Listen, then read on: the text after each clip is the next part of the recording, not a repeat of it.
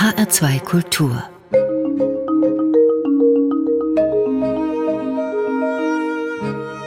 Doppelkopf Am Tisch heute mit der Geigerin und Buchautorin Natascha Korsakowa. Gastgeberin ist Nicole Abraham. Natascha Korsakowa wurde in Moskau geboren, in eine geschichtsträchtige Familie. Denn zu ihren Vorfahren gehört der Komponist Nikolai Rimsky-Korsakow. Und auch ihre Eltern waren beide Musiker, Andrei Korsakow und Jolanta Miroschnikowa. Da der Apfel nicht weit vom Stamm fällt, wurde auch sie eine erfolgreiche, mehrfach ausgezeichnete Violinistin und seit 2018 auch Krimi-Autorin. Hallo, Frau Korsakowa, schön, dass Sie heute da sind. Ja, hallo und danke für die Einladung. Ich freue mich auch. Nikolai Rimsky-Korsakow war Ihr ja, das ist eine etwas äh, indirekte Verbindung, sagen wir so, aber die gibt es und es geht, ähm, ja, das ist Ur-Ur-Ur-Onkel. Kein ah. Großvater, wie das ähm, ab und zu auch äh, behauptet wird, aber das ist es nicht. Also der Name ist jedenfalls kein Zufall, sagen wir mal so. Ne? Genau, der Name ist kein mhm. Zufall. Wie ist denn sonst so Ihre Familie? Das ist eine Familie aus Musikern, ne? Ich bin die fünfte Generation Musikern, wenn man von der Seite meines Vaters schaut und von der Seite meiner Mutter. Und da gibt es auch also meine Großeltern aus Griechenland. Da sind drei Generationen Musiker. Genau, das ist eine völlig musikalische Familie, kann man sagen. Wie fühlt es sich denn an, in so eine berühmte Familie hineingeboren zu werden? Mm, es war eigentlich äh, sehr schön, weil äh, Musik hat mich von Anfang an begleitet und inspiriert.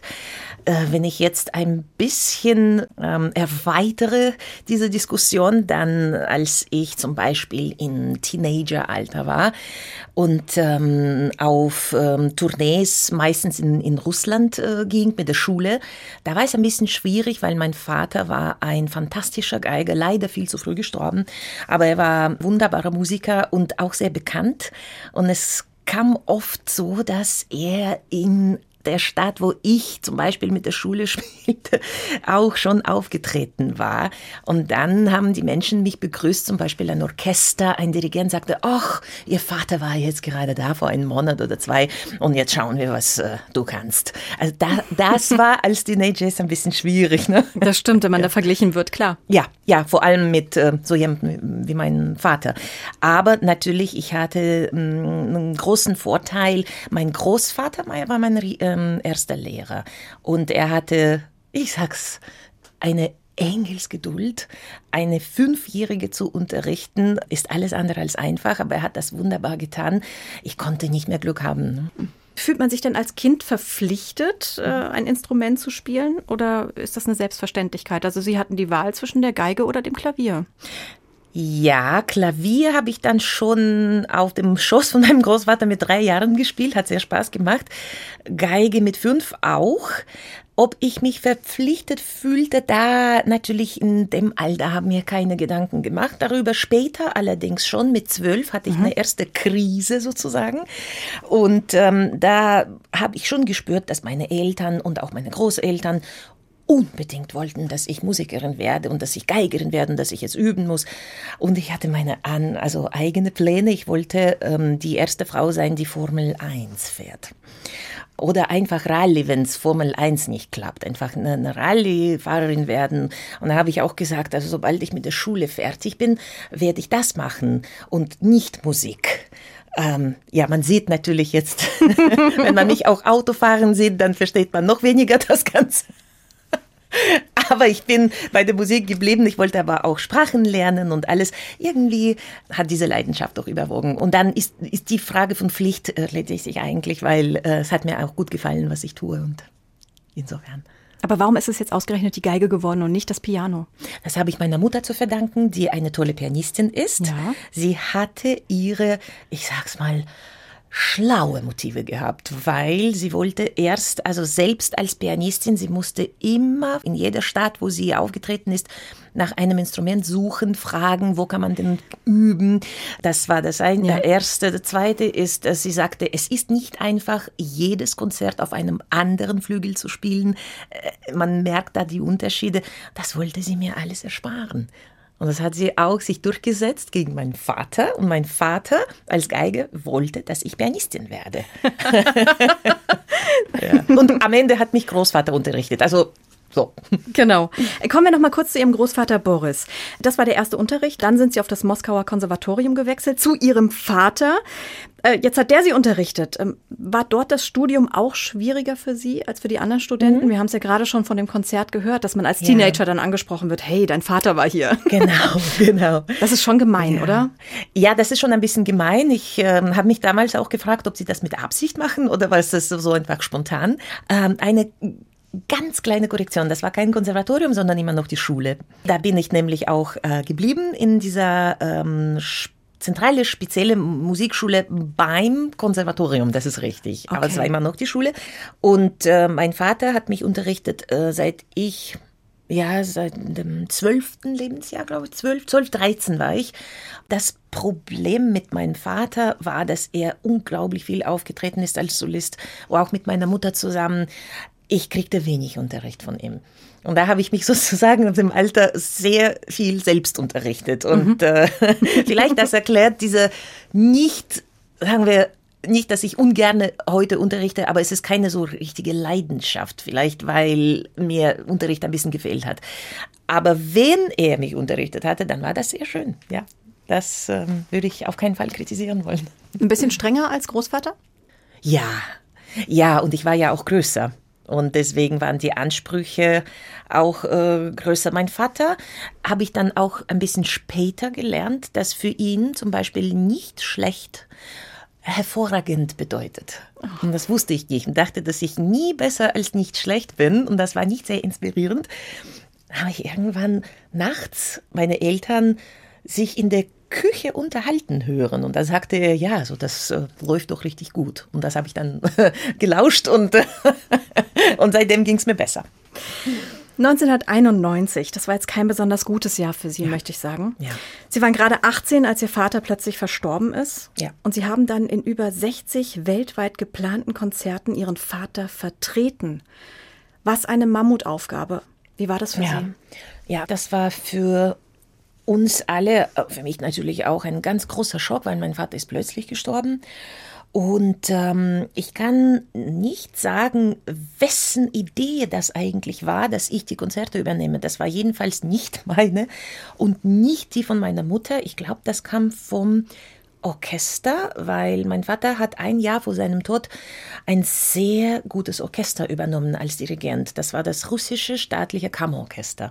Und die meisten Konzerte waren eigentlich als Solist und Dirigent mit diesem Orchester geplant. Und das hat alles mit äh, Japan angefangen.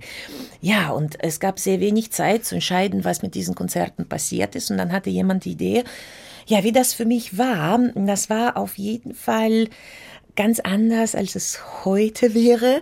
Ich glaube fast, dass es einfacher war mit 18. Mhm. Ich bin ins kalte Wasser gesprungen und das hat mir auch sehr geholfen. An das Gefühl kann ich mich sehr gut erinnern, ähm, geholfen über diesen Schock ähm, hinaus, also hinauszukommen, hinwegzukommen. Äh, hinwegzukommen. Danke, danke.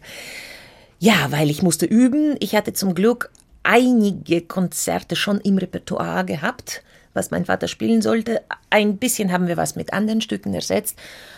Und einen Monat später ging es schon nach Japan. Wie ja. war die Resonanz? Ich glaube, das war gut. Ich weiß noch, dass das Orchester am Anfang etwas skeptisch war. Ja. Mhm. ja. Aber ähm, da musste ich durch. Ich dachte, okay, also wir haben jetzt entschieden und ähm, es gibt äh, allein in Japan 17 Konzerte und äh, die werde ich machen und dann und dann bin ich eigentlich sehr gut mit äh, den Musikern zurechtgekommen. Und dann sind wir nach Frankreich, nach Finnland. Ähm, ja, da, da, waren schon Freunde geworden. Das war richtig, richtig schön. Sowas ist ja heute für Sie normal, die ganze Welt zu bereisen. Ja. Aber jetzt mit 18 war das auch schon normal? Mit Japan, Finnland, Frankreich? Das war nicht normal. ich kann nicht sagen, dass ich bis dahin nicht gereist bin. Also mhm. es waren Wettbewerbe habe ich gemacht ich war in europäischen Ländern aufgetreten, aber auch viel in Russland. Aber zu, zu, wissen, dass ich die Konzerte eigentlich spiele, die nicht meine sind, sondern von meinem Vater, ah, das war ein großer Druck natürlich, ja, ja. Jetzt kommen wir zu einem Punkt, den ich persönlich mehr als außergewöhnlich finde. Sie sprechen fünf Sprachen. Russisch, das ist ganz klar. Mhm. Äh, wir hören es Deutsch. Ja. Es gibt noch Italienisch, Englisch und Dänisch. Jetzt erwarten ja. wir aber eine Erklärung. Ja, zu Italienisch oder Dänisch? Zu allem. Ja gut, also Russisch hat sich erklärt, Deutsch. Genau, klar. Natürlich habe ich viele Jahre in Deutschland verbracht und fühle mich immer noch hier zu Hause. Italienisch, das habe ich bis vor, ja, sagen wir so zehn Jahren nicht gesprochen. Aber es ging ja darum, dass meine Mutter wieder geheiratet hat. Und zwar einen Italiener, einen Fernsehjournalisten und ähm, Schriftsteller. Er hat natürlich Englisch gesprochen. Das ist ja klar, dass unsere Sprache am Anfang Englisch war. Aber ähm, ich hatte somit eine italienische Großmutter, die unglaublich lieb war. Sie lebt leider nicht mehr, aber sie sprach kein Wort Englisch. Und ich habe das, die, die Basis Italienisch sozusagen für sie versucht zu lernen. Das war der Anfang. Aber ähm, dazu auch anzumerken, dass als Musiker ein bisschen Basiskenntnisse hat man schon durch die Notenbezeichnungen und, und all Genau. das. Und ähm, danach ähm, habe ich auch sehr viele Konzerte in Italien gespielt. Und ähm, dann kam mein ähm, Lebensgefährte ins Spiel, ein äh, Konzertgeiger, ist Italiener und Schweizer. Und ähm, als wir uns kennengelernt haben, haben wir immer noch Deutsch gesprochen. Jetzt ist das nur Italienisch. Das Dänische kommt woher? Ja, Dänisch, das sage ich mal, ähm, es hat eine Zeit in meinem Leben gegeben. Ja, ich war mit einem dänischen Musiker zusammen. Und ähm, ich wollte aber, bevor wir uns kennengelernt haben, ich spreche, das ist schon viele Jahre her, ich wollte unbedingt eine skandinavische Sprache zum Gesamtpaket sozusagen hinzufügen, habe an Norwegisch gedacht, aber dann äh, war mein ähm, damaliger Freund aus Dänemark und dann habe ich halt äh, Dänisch gelernt. Das war nicht so schwer. Ich komme nochmal auf Deutschland und die Mhm. deutsche Sprache zurück. Ähm, Sie sind mit 19 nach Deutschland gekommen, also nach dieser Konzerttournee und äh, haben bei Ulf Klausenitzer in Nürnberg studiert. Ja. Warum dieser Entschluss, nach Deutschland zu gehen? Zum allerersten Mal habe ich mit zehn gesagt, dass ich nach Deutschland gehe. Waren Sie schon mal da vorher? Warum? Nein, Okay. überhaupt nicht. Nein, nein, meine Ja. Eltern, meine Ja. Eltern waren mehrmals. Aber ich habe das einfach so ausgesucht, dachte, ich muss nach Deutschland. Ja. Okay. Dann hat es einige Jahre Ruhe gegeben. Dann habe ich die Schule ähm, fertig gemacht und ähm, das hat sich so ergeben. Ich war im Jahre 90 in Weigersheim und da äh, hat es einen Masterclass gegeben für Violinisten und ich bin in die Klasse von Professor Klausnitzer gekommen. Das war so ein großes Glück. Wirklich, wirklich, Ulf ist mein Lieblingslehrer aller Zeiten, ich sage das so. Dann sind wir einfach ins Gespräch gekommen, sagt, wie wäre das, wenn ich vielleicht für ein Jahr zu Ihnen nach Nürnberg. Und ähm, hat er sofort Ja gesagt. Dann hatte ich die Unterstützung von Rotary Club in Nürnberg und Neumarkt bekommen und ja, so hat sich das mit Deutschland ergeben. Und aus einem Jahr sind das dann wesentlich mehr geworden. Wo fühlen Sie sich denn zu Hause? Ja gut, zu Hause ist heute Tessin. Ja. Das erste, erste Zuhause, ja. In einer kleinen Stadt, Mendrisio, südlich von Lugano. Das ist tatsächlich zu Hause und da bin ich auch sehr gern. Und ich möchte jetzt äh, der Katzenliebhaberin noch ein paar Worte über ihre Lieblinge überlassen. Ja. Was sind es denn für Katzen? Wie heißen sie? Ja, wir haben. Okay. Äh, darf ich mit etwas Traurigem anfangen? Oh, ja. Ja, wir haben vor zwei Wochen unseren Lieblingskater verloren. Oh nein. Ja, ja, leider, er war 15. Kuriosität zuerst. Alle Katzen sind im Moment acht, sind alle zugelaufen. Ja. Nein, ich muss aber auch fair bleiben. Also es sind auch ein paar Katzen, die bei unseren lieben Nachbarn äh, wohnen und wir teilen sie sozusagen. Die Nachbarn sind übrigens aus Nagold im Schwarzwald. Also es ist fantastisch. Ja. Und da sind Bruno und Daisy.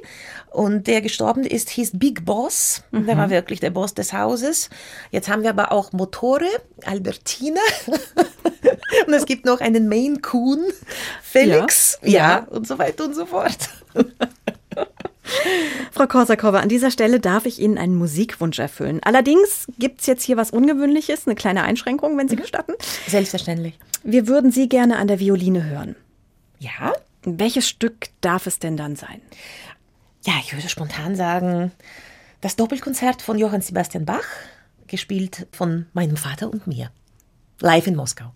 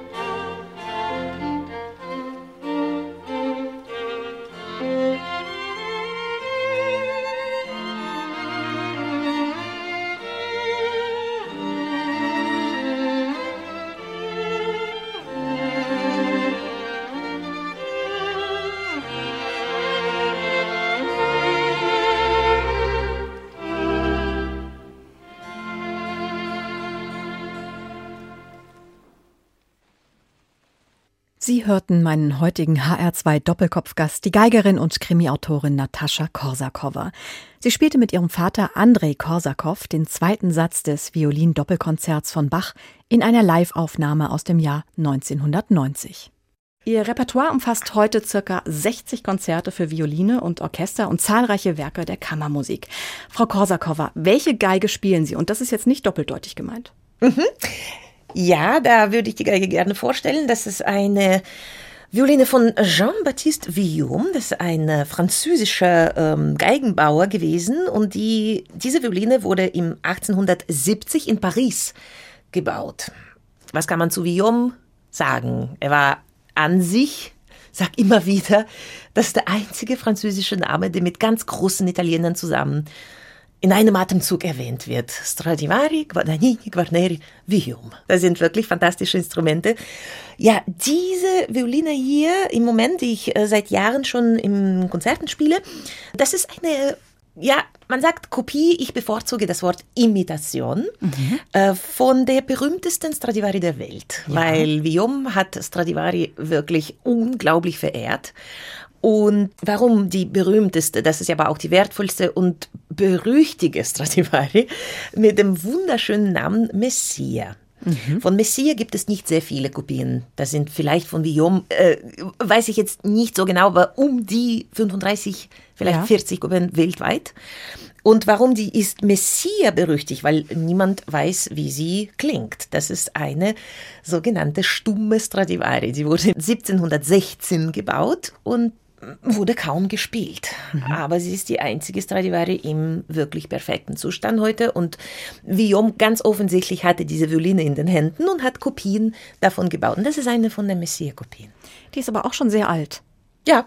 Ja, die ist relativ alt. Also sagen wir jetzt, es ist kein Stradivari-Alter, aber immerhin 1870. Ja. Wie lange hält denn so eine Geige? Also, dass man auch darauf spielen kann.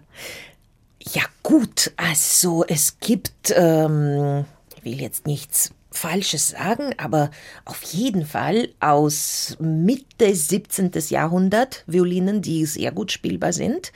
Es gibt aber auch ältere Violinen. Wie gut sie klingen, das kann ich jetzt nicht sagen. Mhm. Ich hatte keine in den Händen, leider. Gasparo de Salon hatte, glaube ich, am Ende 1500 auch äh, Violinen gebaut. Ähm, ich denke, dass wenn das Instrument gut wie sagt man, bewahrt wird, ne? mhm. wenn gut gepflegt aber idealerweise dann auch gespielt, mhm. dann kann das über mehrere Jahrhunderte dauern, natürlich, ja. Das ist so eine schöne Vorstellung. Ja, das finde ich auch. Wissen Sie, wer Ihre Geige vorher hatte? Das hätte ich zu gerne gewusst. Aber leider kenne ich die Geschichte der Besitzer dieser Violine mhm. nicht.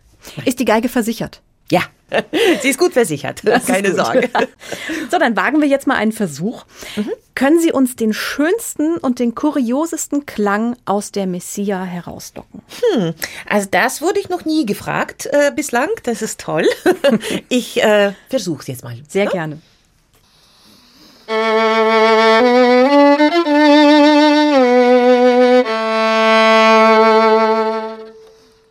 Ich habe mich extra jetzt für die tiefe Lage entschieden. Vielleicht ein bisschen ungewöhnlich, aber diese Violine macht normalerweise eben ähm, oder hat normalerweise einen großen Erfolg. Die werde auch von äh, Menschen angesprochen, dass das gerade auf der G-Seite, auf der äh, tiefsten Seite am besten klingt. Deswegen habe ich das jetzt angespielt. Okay? Dann sind wir jetzt sehr gespannt auf den kuriosesten Ton, den die Geige von sich geben kann. Okay. So, das war das Doppelflageolett sozusagen. Und das hört sich, finde ich, schon spontan nicht ganz nach einer Geige an, aber es ist immer noch die Geige. Zeit ein bisschen im Ohr gefiebt, muss ich sagen. Ja. Wahrscheinlich bei uns allen. Das war auch der Sinn der Sache. Frau Korsakowa, wie oft spielen Sie denn und wie lange spielen Sie denn Geige am Tag? Es muss ja auch geübt werden. Ja, das muss unbedingt geübt werden. Das merkt man auch schon nach zwei Tagen, dass man da äh, die Geige nicht in der Hand hatte. Aber ja, es kommt darauf an, wie groß das Repertoire ist, das man gerade vorbereitet oder ob man jetzt sich auf einer Tournee befindet, wo man zum Beispiel jede Woche ein anderes Violinkonzert spielt. Dann sind das natürlich Stunden, mehrere Stunden am Tag. Äh, absolut, ja. Muss allerdings auch dazu sagen, dass eine Pause, zum Beispiel, ich mache im Juli bis August gar keine Konzerte und das prinzipiell wirklich äh, nicht, weil diese eben bis zu drei Wochen, das tut gut. Das tut gut mhm. auch für die Finger und man ist relativ schnell dann wieder in Form. Relativ schnell sind fünf Tage, ja. Aber das, äh, mir persönlich tut es gut, so eine Pause. Sie haben es vorhin schon erwähnt, Ihr Lebenspartner ist auch Violinist. Ähm, kann ich mir das so vorstellen, dass Sie dann zu Hause ein kleines Doppelkonzert geben? ja, also wenn wir ein Doppelkonzert vorbereiten, dann machen wir das. äh, dass wir das einfach so aus dem Moment heraus, das passiert eher selten, ja. Mhm. Aber schon, wir spielen auch sehr gerne zusammen, in der Tat. Gibt es für Sie noch so was wie ein Vorbild? Jemanden, dem Sie nacheifern? Nicht, dass Sie es nötig hätten, aber mhm. gibt es sowas? Mhm.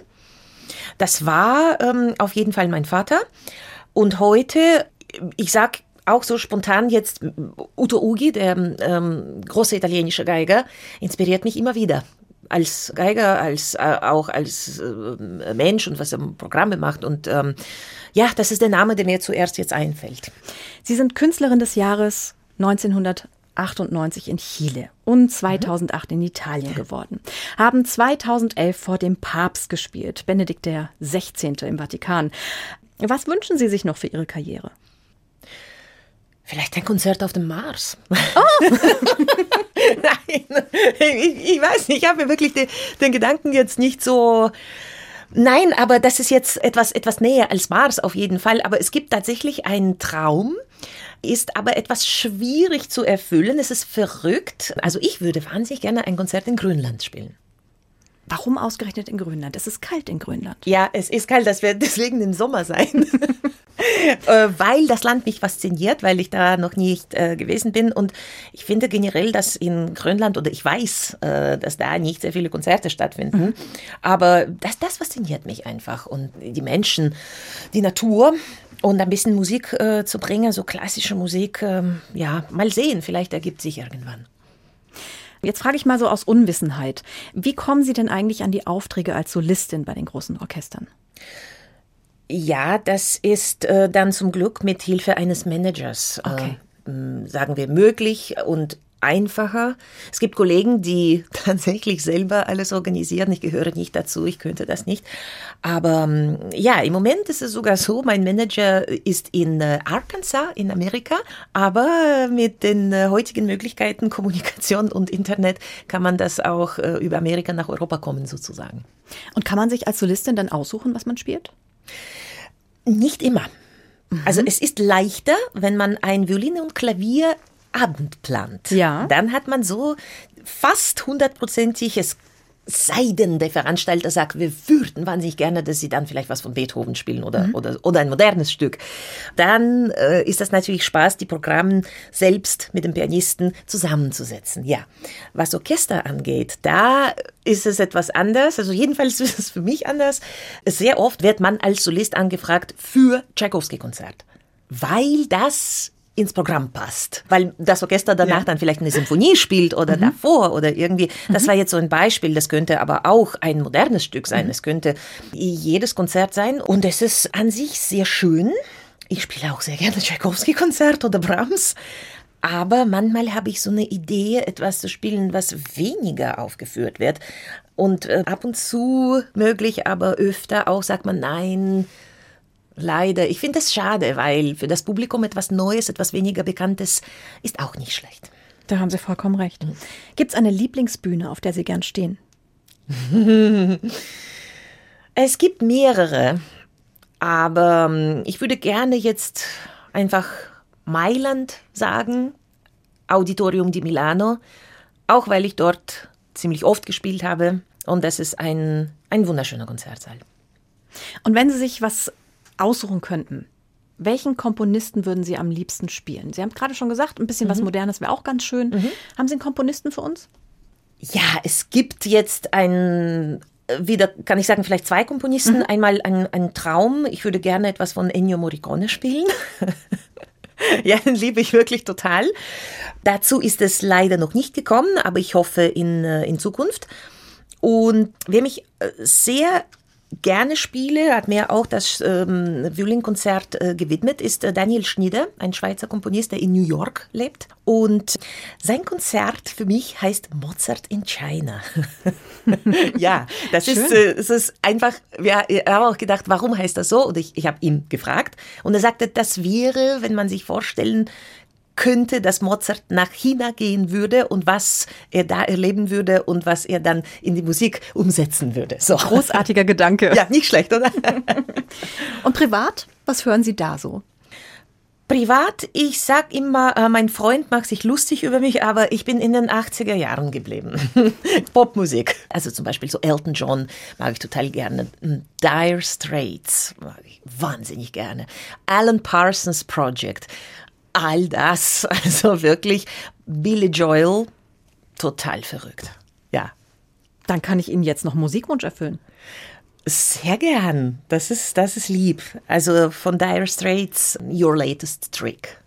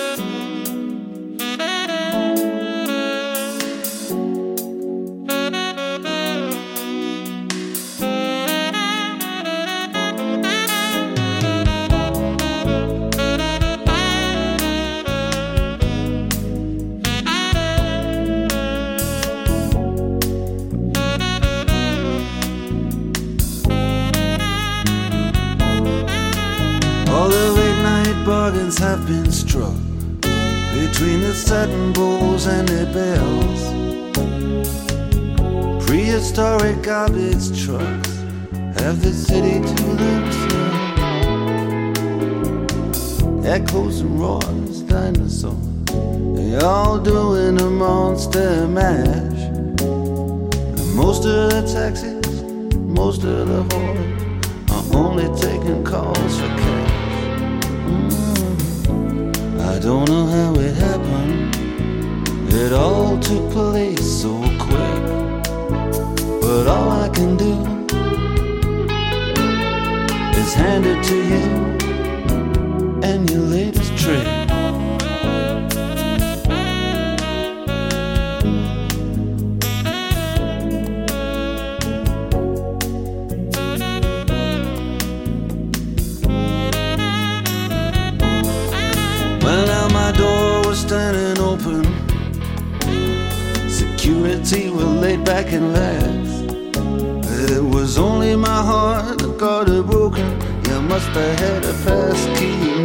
of. You played robbery with insolence, and I played the blues in 12 bars down on Lover's Lane.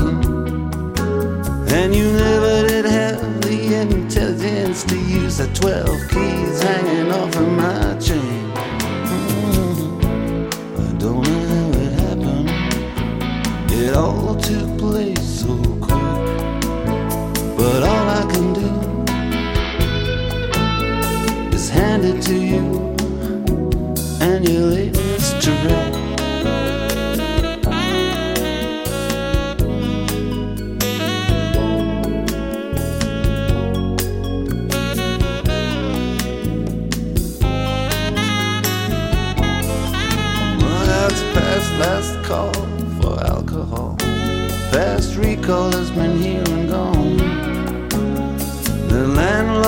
Finally paid us all. The satin chairs men have put away their horns. And we're standing outside of this wonderland. Looking so bereaved and so bereft. Like a Bowery bum when he finally understands. The bottle's empty and there's nothing left. Mm-hmm. I don't know how it happened. It was faster than the eye could flick. But all I can do is hand it to you. And your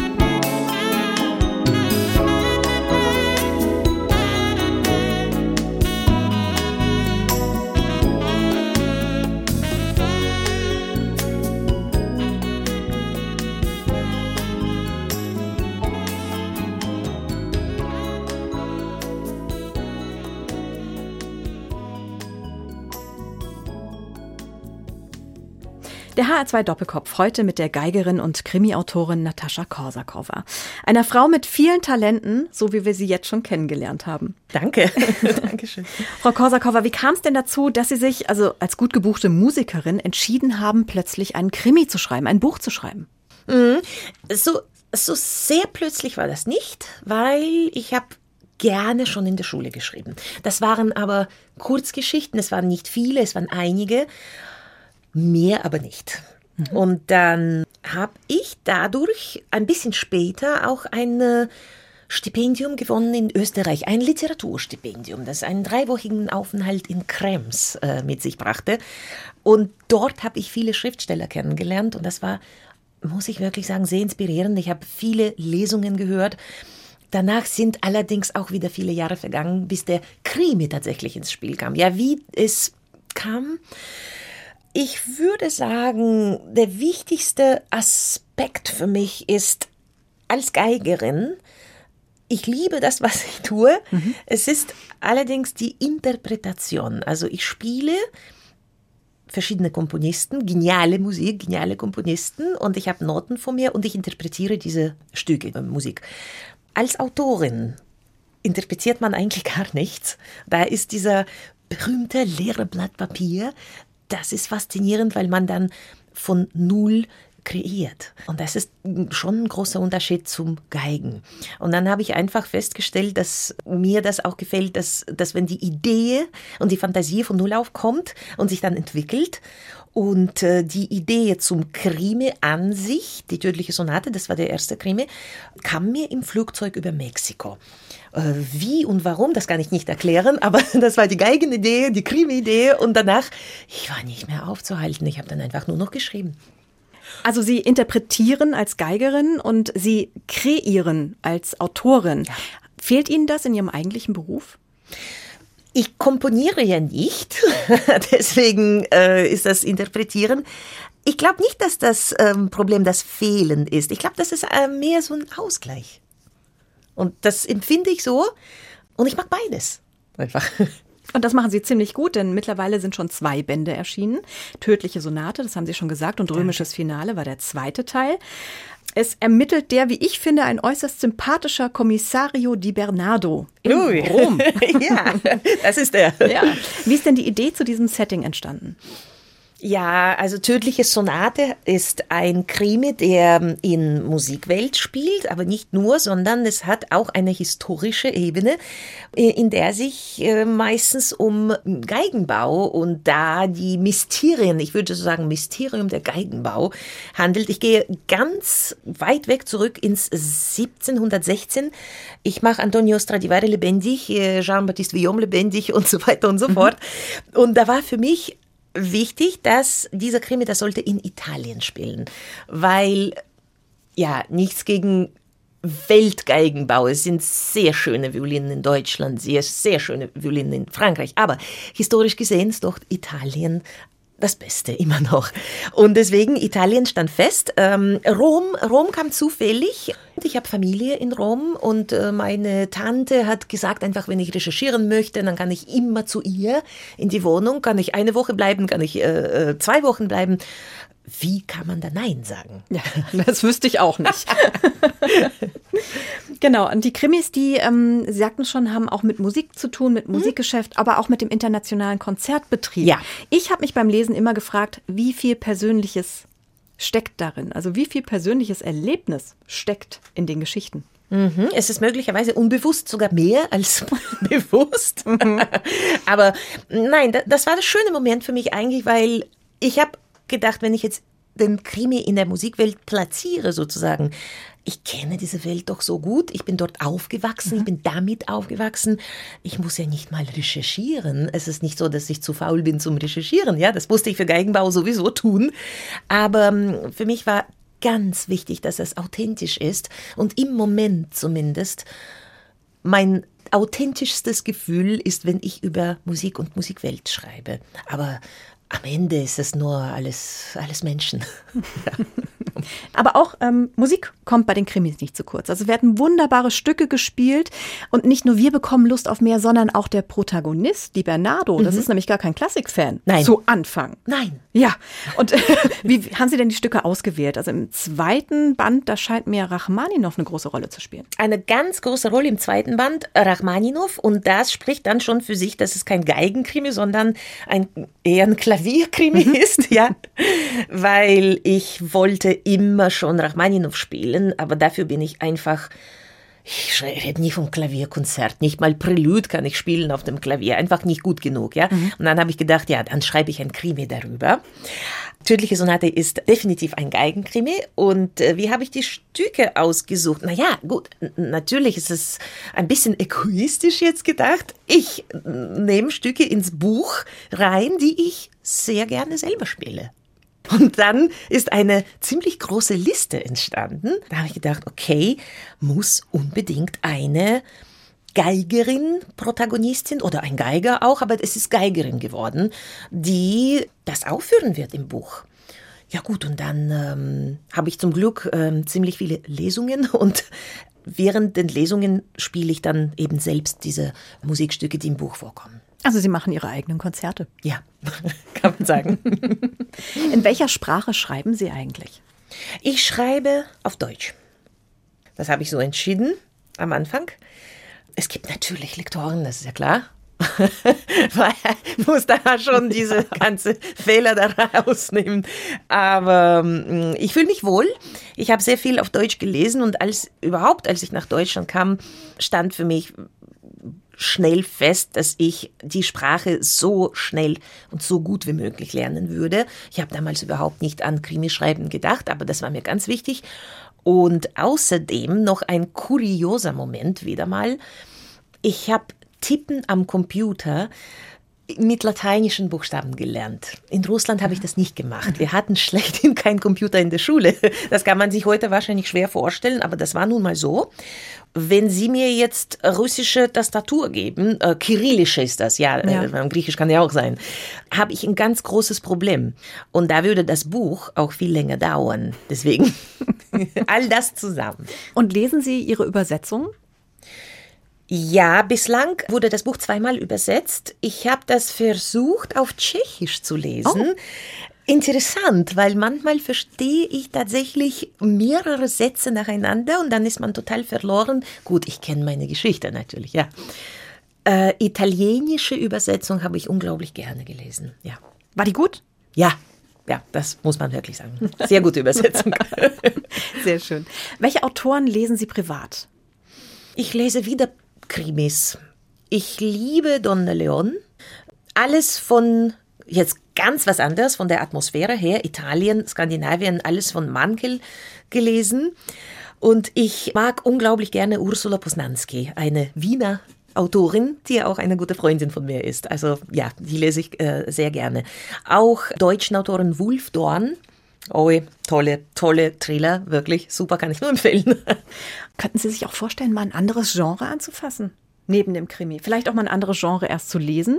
Ja, also äh, zweite, zweite Stelle, also zweiter Platz, so die historischen Romane. Ja. ja, das kann ich mir durchaus vorstellen. Das habe ich ja auch ein bisschen versucht in der tödlichen genau. Sonate. Aber ähm, das war mir eine Nummer zu groß, was das Schreiben angeht. Das wäre doch, also das ganze Buch im 1700 zu platzieren, das ist Wahnsinn, auch was Recherche angeht und so. Lesen unglaublich gerne, aber ähm, es ist jetzt so, ich muss realistisch die Sachen sehen. Der dritte Fall für Kommissario Di Bernardo, das im März nächstes Jahr erscheint übrigens, ist wieder ein Krimi. Dann wäre der Kommissario ja sonst arbeitslos. Ja, er hat ziemlich lange jetzt gewartet auch. Das stimmt. Mhm. Ähm, können Sie schon ein bisschen was erzählen? Über den äh, dritten Fall. Mhm. Ja, das wird äh, mal was wieder ganz, ganz Neues. Das wird in der Musikwelt spielen. Nein. nein, nein, es gibt, ähm, es gibt eine Idee dazu, die ist aber noch ein bisschen in der ähm, Bearbeitung, deswegen vielleicht beim nächsten Mal. Das ist ein ganz großes Glück für mich. Ich bin ein Riesenfan von den Büchern. Frau Korsakova, hm. zum Ende der Sendung darf ich Ihnen jetzt noch einen Musikwunsch erfüllen. Ah, ja, das dürfen Sie sehr, sehr gerne. Mhm. Ich entscheide mich für die fantastische Fantasie von Schubert für Violin und Klavier. Warum das? Ah, ich finde, das ist einfach die Musik aus einer anderen Welt. Ich weiß nicht, mein Vater hat das gespielt. Ich kann mich noch sehr gut erinnern, wie er im Nebenzimmer geübt hat. Damals habe ich mich schon in das Stück verliebt. Naja, das gilt ja wirklich als, als das Highlight der äh, Violinen- und Klavierkunst. Das ist auch unglaublich schwer und auch ein ziemlich langes Werk, würde ich sagen. Und es ist lustig, wenn man zurückdenkt, dass das, das Werk am, also bei der Uraufführung gar keinen Erfolg hatte und dass der Kritiker sogar das Konzert verlassen hat, weil es ihm zu lang war. also das würde heute, glaube ich, niemandem in den Sinn kommen. Das ist einfach genial. In welcher Länge dürfen wir es denn spielen? Es gibt ein Zitat sozusagen aus den Rückkehrtliedern von Schubert und das heißt Sei mir gegrüßt. Und das ist ungefähr so in der Mitte ein, ein Mittelsatz. Sei mir gegrüßt wird von Violine gespielt mit Variationen. Vielleicht so ein paar Minuten von, von diesem. Natascha Korsakova, vielen Dank, dass Sie unser Gast heute im HR2 Doppelkopf waren. Dankeschön, danke.